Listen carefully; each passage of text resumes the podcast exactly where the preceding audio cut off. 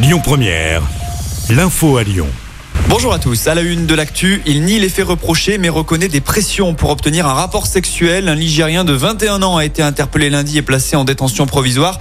Il est soupçonné de viol sur une dizaine de femmes dans la Loire mais aussi chez nous dans le Rhône. Le mode opératoire était le suivant. Il prenait contact avec ses victimes via les réseaux sociaux, notamment en Snapchat. Il demandait alors des photos dénudées avec lesquelles il faisait ensuite pression pour rencontrer les femmes et les contraindre à un rapport sexuel. Le jeune homme a été mis en examen. Justice toujours et le verdict est attendu aujourd'hui aux assises du Rhône dans le procès de l'homme qui a tué Roman. Il s'agit de cette jeune étudiante de 21 ans mortellement poignardée par son voisin en 2020 au sortir du confinement. Une libération qu'elle avait fêtée trop bruyamment d'après le mise en cause. 14 ans de réclusion criminelle ont été requis contre l'accusé et le verdict est attendu d'ici ce soir.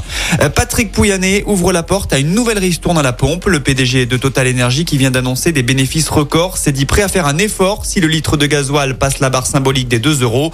En revanche, ni le montant ni les conditions n'ont été évoquées. Cette annonce a en tout cas été accueillie favorablement par le gouvernement. Euh, Le gouvernement que veulent continuer de combattre dans le cadre du projet de réforme des retraites. Le calendrier des mobilisations à venir se précise. Ce samedi, les syndicats organisent une quatrième grande journée d'action. La cinquième, ce sera jeudi prochain. Et les opposants à la réforme devraient également se mobiliser les 7 et 8 mars prochains. Date symbolique à l'occasion du début de l'examen du texte au Sénat et la journée internationale des droits de la femme.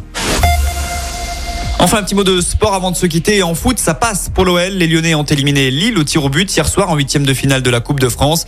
Les Gones connaîtront leur adversaire pour les quarts de finale ce soir avant l'ultime rencontre entre Lorient et Lens. À noter également la qualif de l'OM qui a battu le PSG hier soir.